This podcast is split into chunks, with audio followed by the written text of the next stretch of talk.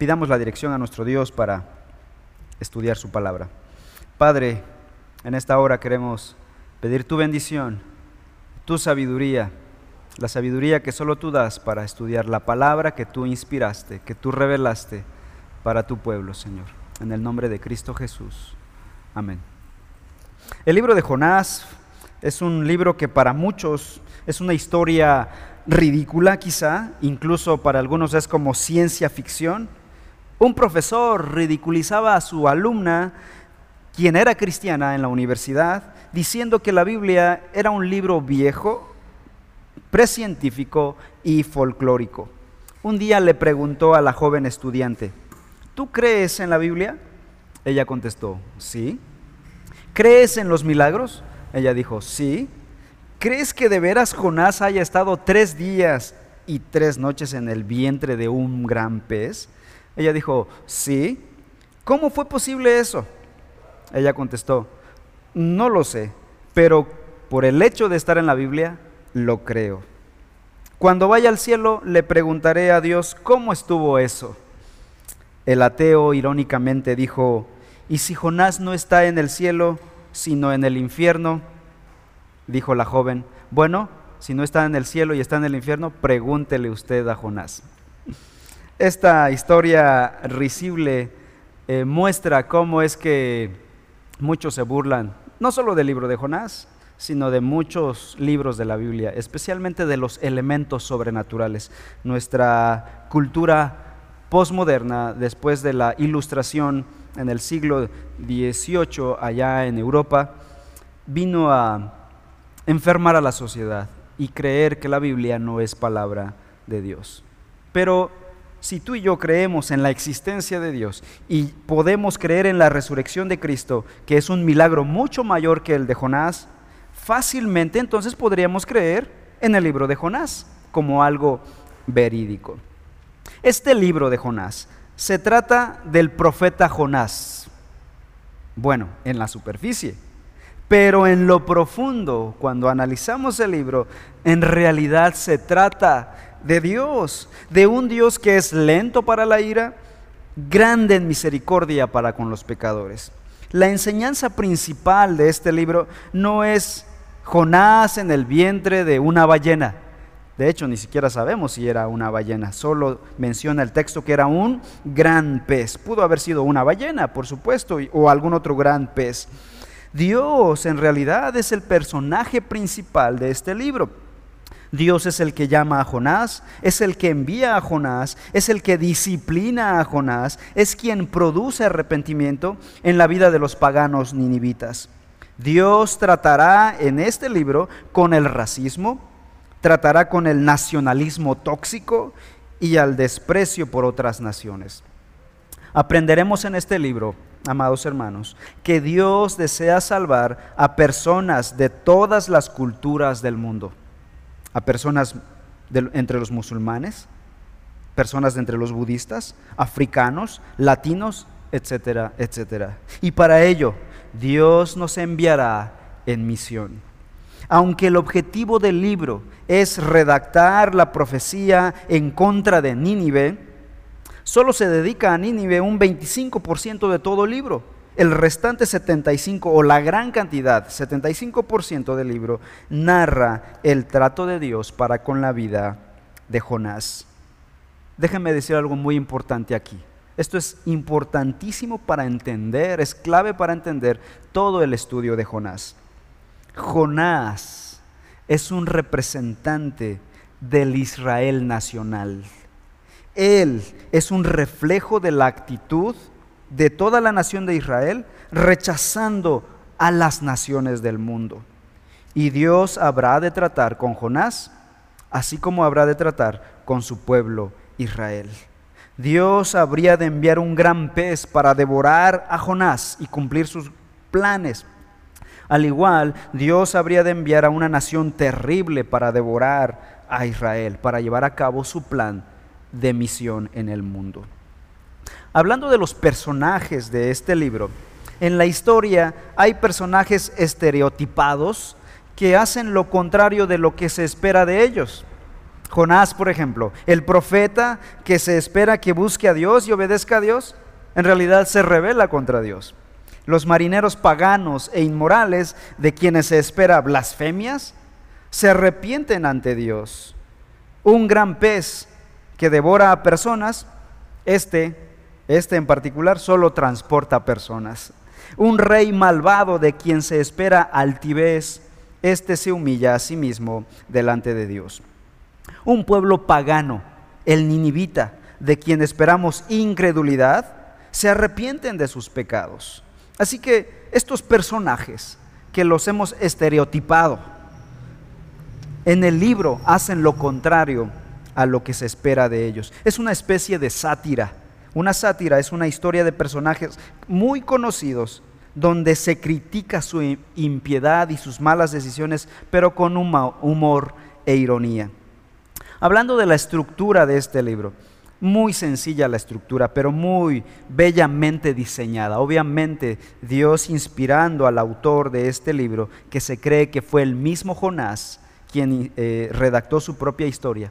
Y esto hablaría de que Jonás después, eh, en un tiempo considerable, Jonás había llegado al mismo arrepentimiento de sus pecados y no se avergonzó de escribir su, propia, su propio testimonio del pasado cuando desobedeció a Dios, contó la historia de los nindivitas y él mismo no se avergüenza de su pasado, porque en Dios hay perdón de pecados. Y Jonás cuenta su propia historia y la evidencia es el mismo libro de Jonás.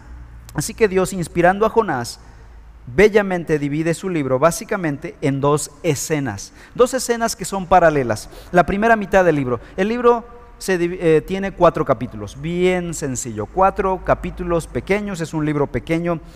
Por cierto, el libro de Jonás es un libro difícil de encontrar en sus Biblias, así que van a tener que ensayar las semanas venideras para encontrar el libro de Jonás. A veces vamos a tener que citar otros libros eh, vecinos de Jonás, que son quizá la sección más difícil en la Biblia para, para encontrar en nuestras Biblias. Pero Jonás eh, está numerado en cuatro capítulos. Esos cuatro capítulos se dividen en dos, uno y dos, y tres y cuatro. La escena 1 abarca capítulos 1 y 2, la escena 2 abarca capítulos 3 y 4. En la primera escena vemos a Jonás, los paganos y el mar. En la segunda escena vemos a Jonás, los paganos y la ciudad. En la escena 1, Jonás y los paganos, los paganos son los marineros, en el mar. Escena 2, Jonás, los paganos, los ninivitas en este caso, y la ciudad. Hablando de el futuro, a, dónde apuntaba Jonás, porque Jonás no se puede entender sin entender el resto de la historia bíblica, sin el resto de la gran historia de la redención. Jonás es un libro que nos va a llevar a pensar a futuro. Jonás deseaba que Dios destruyera a los malos y bendijera a los buenos, pero descubrió que su Dios deseaba salvar a los impíos. Pero ¿acaso no es injusto perdonar a pecadores malvados como ellos? pensaba Jonás. La respuesta no aparecerá en el libro de Jonás. La humanidad tendría que esperar hasta la venida de uno más grande que Jonás, según Mateo 12:41, quien moriría en la cruz por los pecados de los impíos, para entender por qué Dios perdona a los malos. Es por causa de los méritos de Cristo. Y cuando entendamos el Evangelio, ya no refunfuñaremos como Jonás, porque Dios perdona a los malvados, porque nosotros mismos somos uno de ellos. Bien, analicemos el texto de Jonás. Dice este pasaje, Vamos a estudiar en esta ocasión solamente los primeros tres versículos y he titulado a esta sección Huir de Dios. Dice versículos 1 y 2. Vino palabra del Señor a Jonás, hijo de Amitai, diciendo, levántate, ve a Nínive, la gran ciudad, y proclama contra ella, porque su maldad ha subido hasta mí. Dios el personaje principal de la historia, como lo hemos dicho ya, tiene un plan para salvar a unos malvados, a unos paganos, los ninivitas. Y uno se preguntará, ¿qué cosa? ¿Cuál es el plan de Dios? Aparte de que para Jonás sería un viaje muy largo, muy largo, de hecho entre Israel y Nínive habían, hay aproximadamente mil kilómetros de distancia. En la actualidad haríamos, se haría un viaje de la capital de Israel a Irak en un promedio de 15 horas en auto particular sin parar. Piensen en esa distancia kilométrica para un hombre del siglo VIII antes de Cristo Jesús, caminar en ese pleno desierto eh, sería un viaje muy largo. Sin embargo, aparte de ello, no parece tener sentido ir a tratar de rescatar a unos paganos. Dos razones por las que parece no tener sentido. En primer lugar, enviar a un profeta hebreo fuera de Israel a una ciudad gentil no tenía precedente. Dios sí había mandado profetizar algunas cosas con respecto a naciones gentiles. Le había pedido a Isaías, a Jeremías, a Nahum y a Sofonías profetizar ciertas cosas con respecto a naciones gentiles. De hecho, Sofonías, Nahum eh, profetiza contra Nínive. Sin embargo, Dios no les pidió que fueran y salieran del país. Segundo, se supone que Dios no salva a las naciones gentiles y que la salvación era solo para Israel. Bueno, eso era lo que pensaban ellos, pero en realidad Dios desde el principio tenía un plan redentor que abarcaba, que incluía todas las naciones del mundo. De hecho, el mismísimo propósito de formar al pueblo de Israel era alcanzar a las naciones. El mismísimo propósito de la existencia de Israel era alcanzar y bendecir a las naciones. Vayamos al inicio de la historia de Israel. Génesis capítulo 12. Génesis capítulo 12, los versículos 1 al 3, la palabra de Dios nos dice lo siguiente. Y el Señor dijo a Abraham, vete de tu tierra, de entre tus parientes y de la casa de tu padre, a la tierra que yo te mostraré. Haré de ti una nación grande y te bendeciré y engrandeceré tu nombre y serás bendición. Bendecirás, bendeciré a los que te bendigan y al que te maldiga, maldeciré. Y atención, esta frase es importante. Y en ti serán benditas todas las familias de la tierra. Dios en Génesis capítulo 12, estaba levantando una nueva nación para bendecir a todos los países del mundo, incluidos los gentiles. El propósito de Dios era salvar a las naciones a través de Israel. He ahí la esencia de la existencia de Israel. Así que se suponía que Dios no salvaba a los gentiles. Eso era lo que pensaban los judíos. En algún momento de su historia perdieron el entendimiento de su propia esencia, de su propio llamado como nación. Por medio de Israel, Dios habría de enviar a su Hijo Jesucristo al mundo y Jesucristo moriría en la cruz por los pecados de personas de todo el mundo. Es lo que dice el Nuevo Testamento. Juan 1.29. He ahí el Cordero de Dios que quita el pecado del mundo. No solo de Israel, el pecado del mundo. Primera de Juan 2.2. Él mismo es la propiciación por nuestros pecados, y no solo por los nuestros, sino también por los del mundo entero. Así que en el Antiguo Testamento Dios está ensayando su plan y lo hace enviando a un hebreo a predicar a los paganos. Y llama a este profeta, a Jonás, hijo de Amitai. Jonás, ¿quién era Jonás?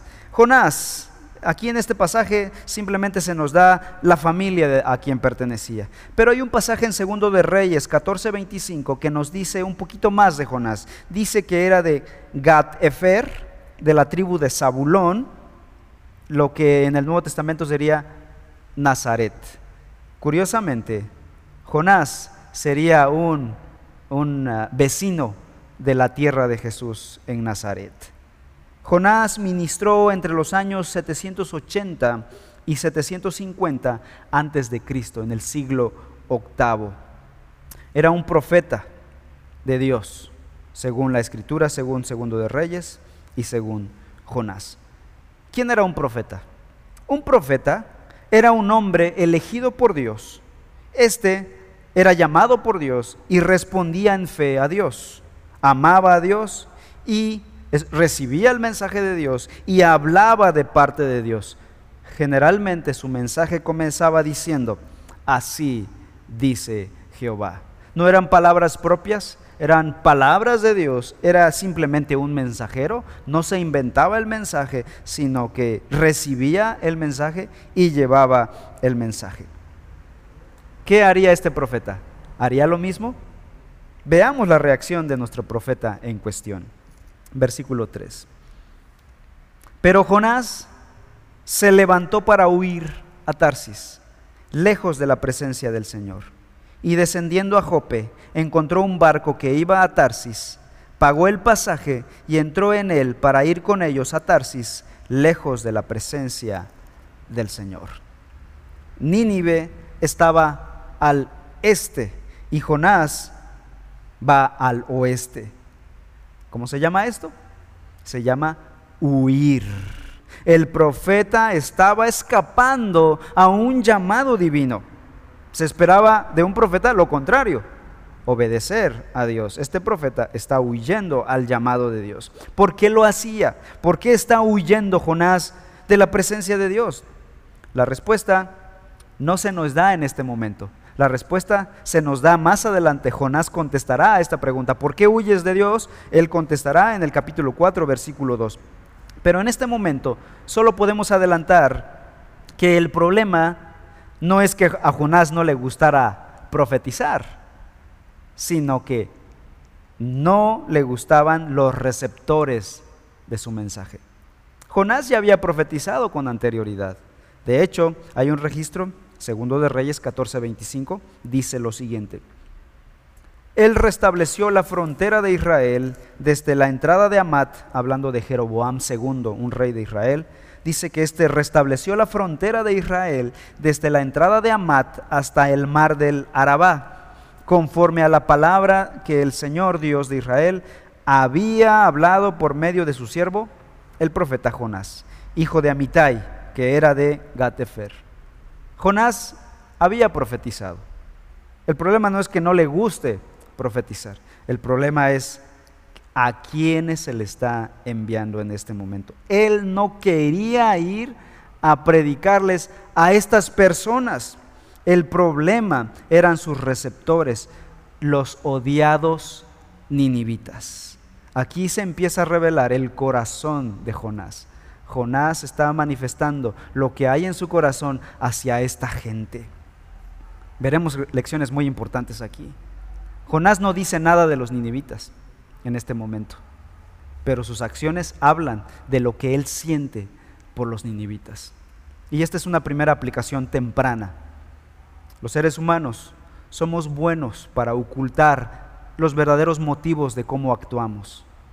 Decimos que amamos a las personas, que respetamos a nuestro prójimo, que servimos a nuestro prójimo. Y no vamos a rechazar a nuestro prójimo. Verbalmente no articulamos palabras en contra de nuestro prójimo, pero con nuestros actos revelaremos realmente si amamos o despreciamos a ciertas personas. Jonás está revelando su corazón con lo que está haciendo. Los ninivitas no le caían nada bien a Jonás. ¿Nos ha pasado eso? ¿Te ha pasado a ti alguna vez? Que hay ciertas personas que no te caen nada bien, que si los vieras de frente y si pudieras evadirlo, evadir a esa persona, ¿lo harías? Es lo que está haciendo Jonás. Está evadiendo a los ninivitas. Los ninivitas estaban en el este, él va al oeste.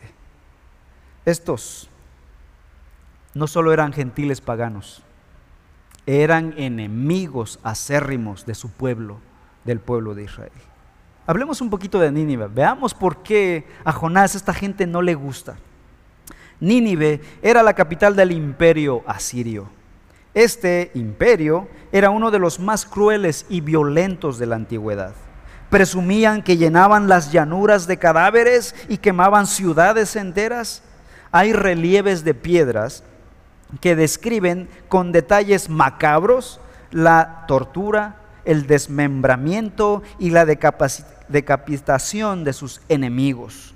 Después de capturar a sus enemigos, los asirios les cortaban las piernas y un brazo. Dejaban el otro brazo para levantarles la mano y presumirlos como trofeos. Obligaban a las, a las, familias a desfilar por las plazas con las cabezas de sus seres queridos en estacas. A los prisioneros les arrancaban la lengua estiraban sus cuerpos con cuerdas hasta desollarlos, quemaban vivos a los adolescentes y esclavizaban a los sobrevivientes. Como verán, esta gente no se merece amor, esta gente no se merece el perdón de Dios, diría Jonás, y quizá tú y yo también lo diríamos. Además, estos malvados habían empezado a exigir tributo a Israel durante el reinado de Jehú, unas décadas antes de Jonás, y durante el tiempo de Jonás amenazaban con volver. Finalmente, ellos cumplieron su palabra y unos, unas décadas después de Jonás cumplirían su palabra. En el 722 a.C. llevaron cautivos a la nación de Israel. Así que la respuesta de Jonás es, yo no voy para allá. Y tal vez muchos de nosotros habríamos dicho exactamente lo mismo. Jonás quería juicio contra Nínive. Jonás quería que Dios enviara fuego del cielo y consumiera esa ciudad, arrasada hasta los cimientos, como Sodoma y como Gomorra. Se lo merecen. Son pecadores malvados, odian a mi pueblo y no merecen ni una sola oportunidad.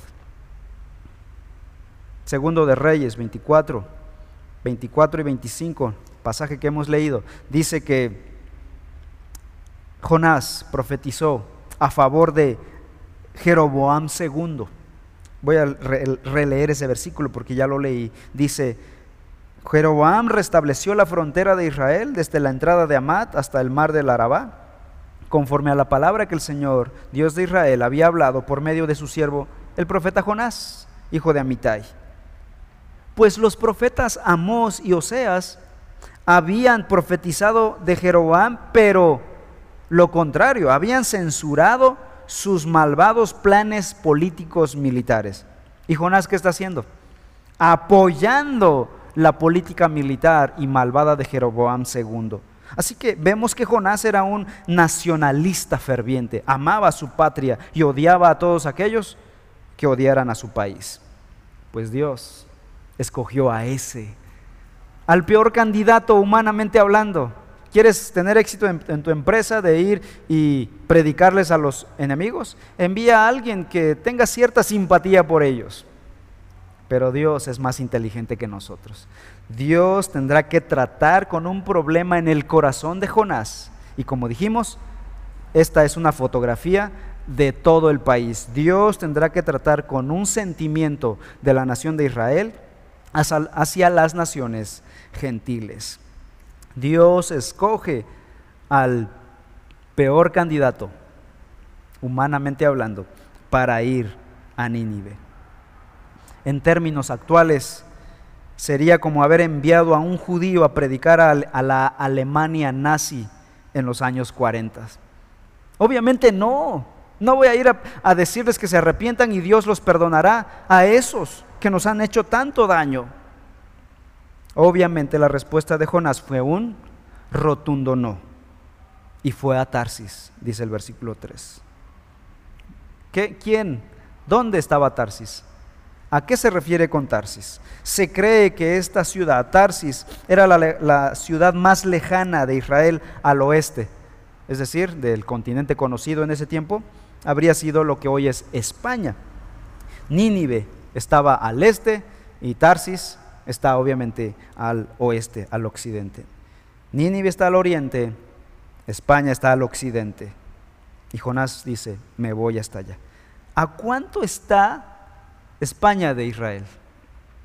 Y Jonás no le importó pagar lo que tuviese que pagar, lo que costara el boleto desde Israel hasta España. El punto es ir.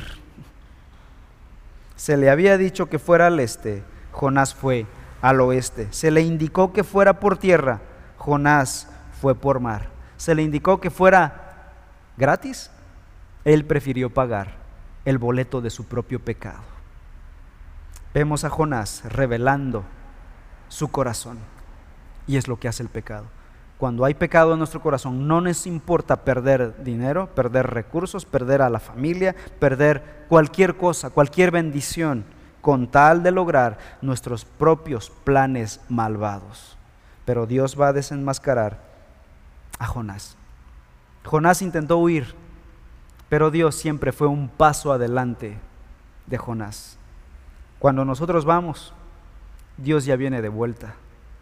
Cuando nosotros estamos tejiendo nuestros planes, Dios ya tiene la resolución para tratar con nosotros. Jonás tenía problemas en aceptar la tarea que Dios le había encomendado porque no encontraba una buena razón para ir a Nínive. Eso era malo. Sentía que él era más inteligente que Dios y que era más justo que los paganos. Ellos eran malos y él era bueno ellos eran injustos, Él era justo. Se está autojustificando. Y su autojusticia es su móvil principal para actuar. Y de ahí sale ira, enojo, pudredumbre.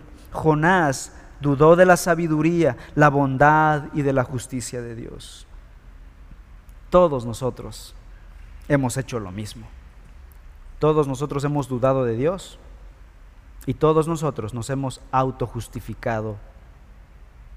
Recibes un diagnóstico que da positivo en el hospital y dudas de la bondad de Dios.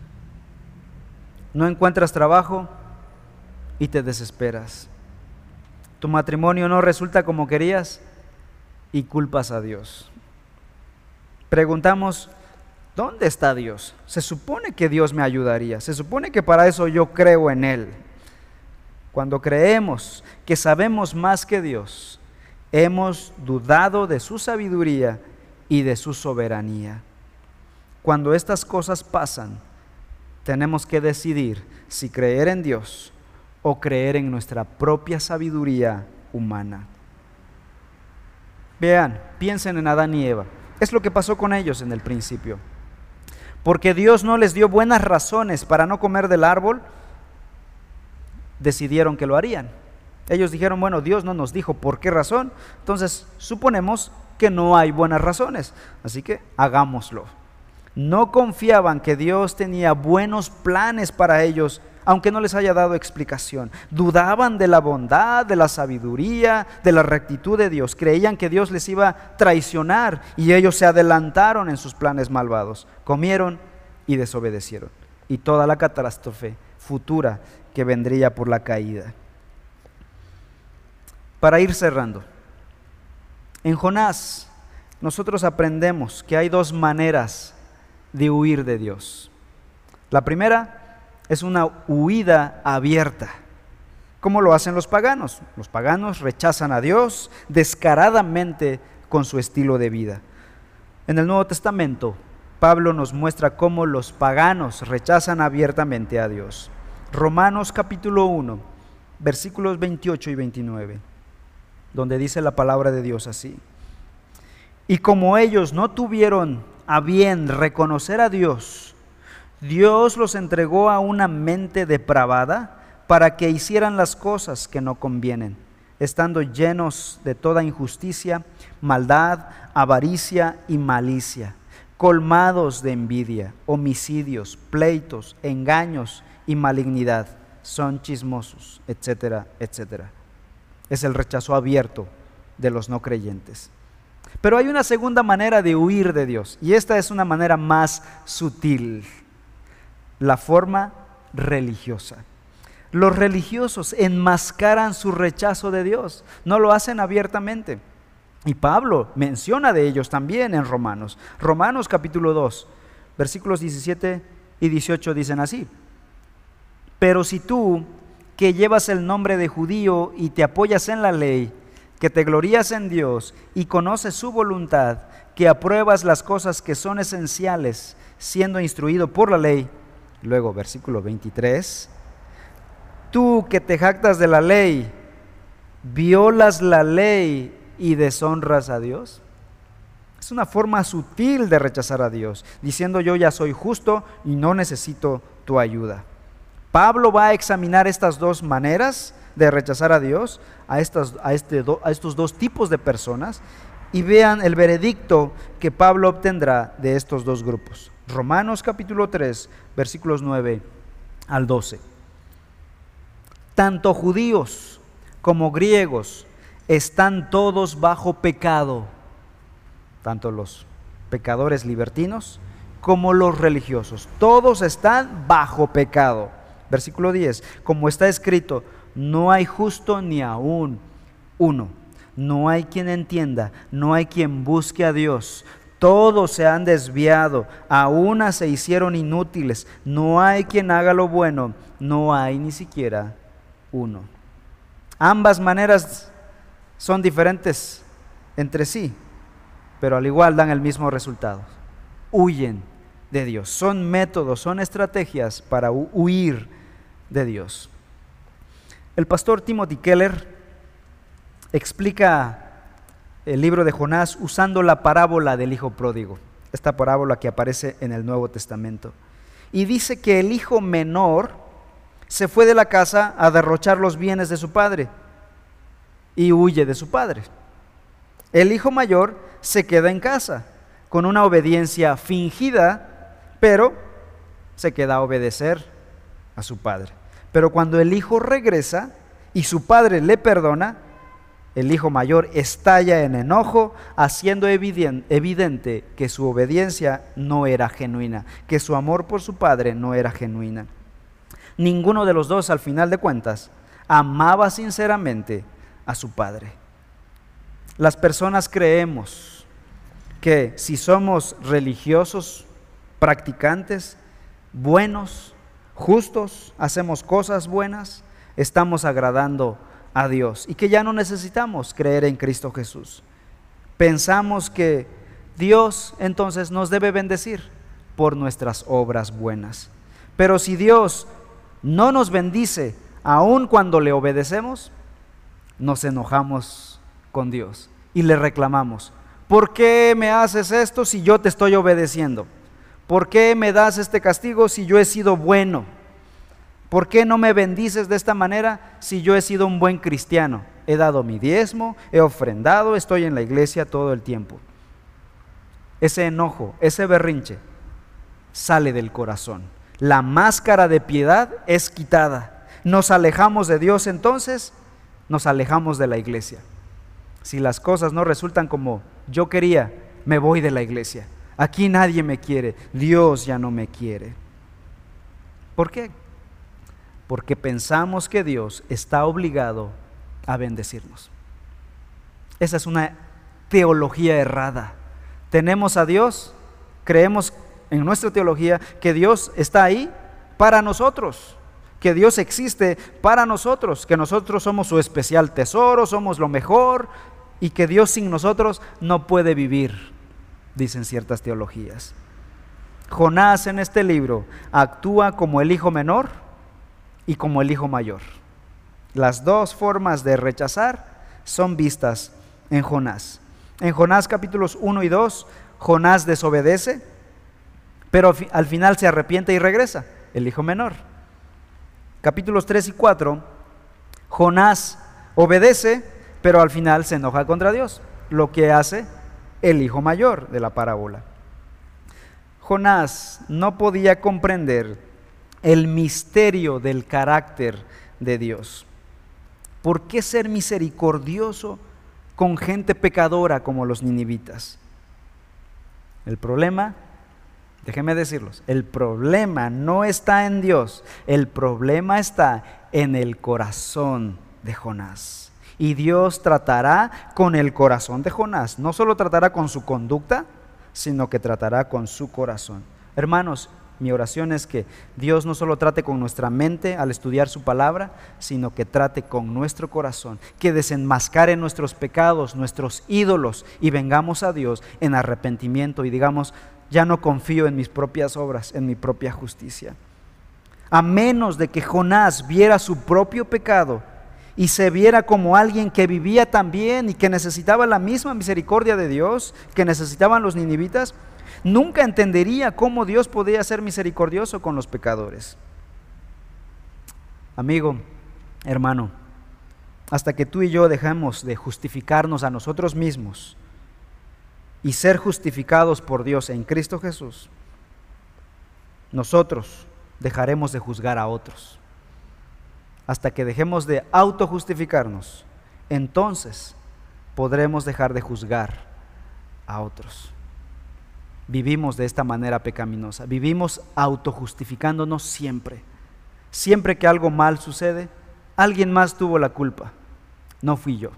Si el matrimonio no resulta, no es por mi causa, es por el otro. Si tengo problemas en la vida, no es por mí, es por otras personas. Es por las autoridades, es por la sociedad, es por la familia, es por las circunstancias que estamos viviendo, pero no yo. Yo siempre estoy correcto. ¿Cuándo dejarás de abrazar tu pecado? ¿Cuándo dirás, lo siento, soy pecador, yo tengo la culpa? Yo soy el causante de este problema. Y ven a Dios, deja de abrazar tu pecado, abraza el sacrificio de Cristo Jesús. Cristo ya murió por tus pecados. Deja que Él te justifique. No te autojustifiques delante de Dios. Solo hasta que entendemos el Evangelio de Cristo Jesús, podremos entender cómo Dios ama a los pecadores. Solo hasta que entendemos el Evangelio, podremos amar a todas las personas del mundo. Pero para esto es esencial entender el Evangelio de nuestro Señor Jesucristo. Él ya pagó por nuestros pecados. Nosotros somos pecadores, dignos del infierno, somos culpables, somos injustos, pero Cristo ya pagó por nosotros. Creamos en Él, no nos autojustifiquemos, dejemos que Él nos justifique y que nos lleve a vivir una vida para su gloria. Amén. Vamos a orar. Padre Celestial, gracias por la obra de Cristo en la cruz del Calvario. En esa obra podemos descansar. Y ya no tenemos la necesidad de autojustificarnos, de buscar excusas y razones para justificar nuestros pecados, nuestras malas obras. Gracias por haber enviado a tu Hijo a la cruz a morir por nosotros.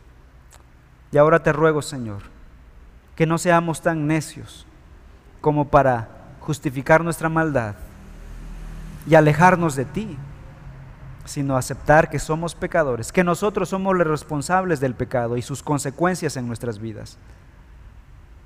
Y justifícanos tú. Y no solo eso, límpianos de todo pecado. La escritura dice que si confesamos nuestros pecados, tú eres fiel y justo para limpiar nuestros pecados limpiarnos de toda maldad. Señor, hoy confesamos nuestros pecados. Hoy ya no queremos abrazar más nuestra maldad. Queremos que tú nos perdones y que nos limpies, que nos hagas más santos, que nos hagas más como Cristo Jesús. Estamos cansados de cargar nuestra maldad. El pecado nos ha agotado, nos ha robado, nos ha desdichado. Hoy queremos gozar del sacrificio del Señor, el perdón, el gozo de la reconciliación con Dios y la paz por la salvación que solo tú das. Ayúdanos, Señor. En el nombre de Cristo Jesús. Amén. Que Dios les bendiga, amados hermanos.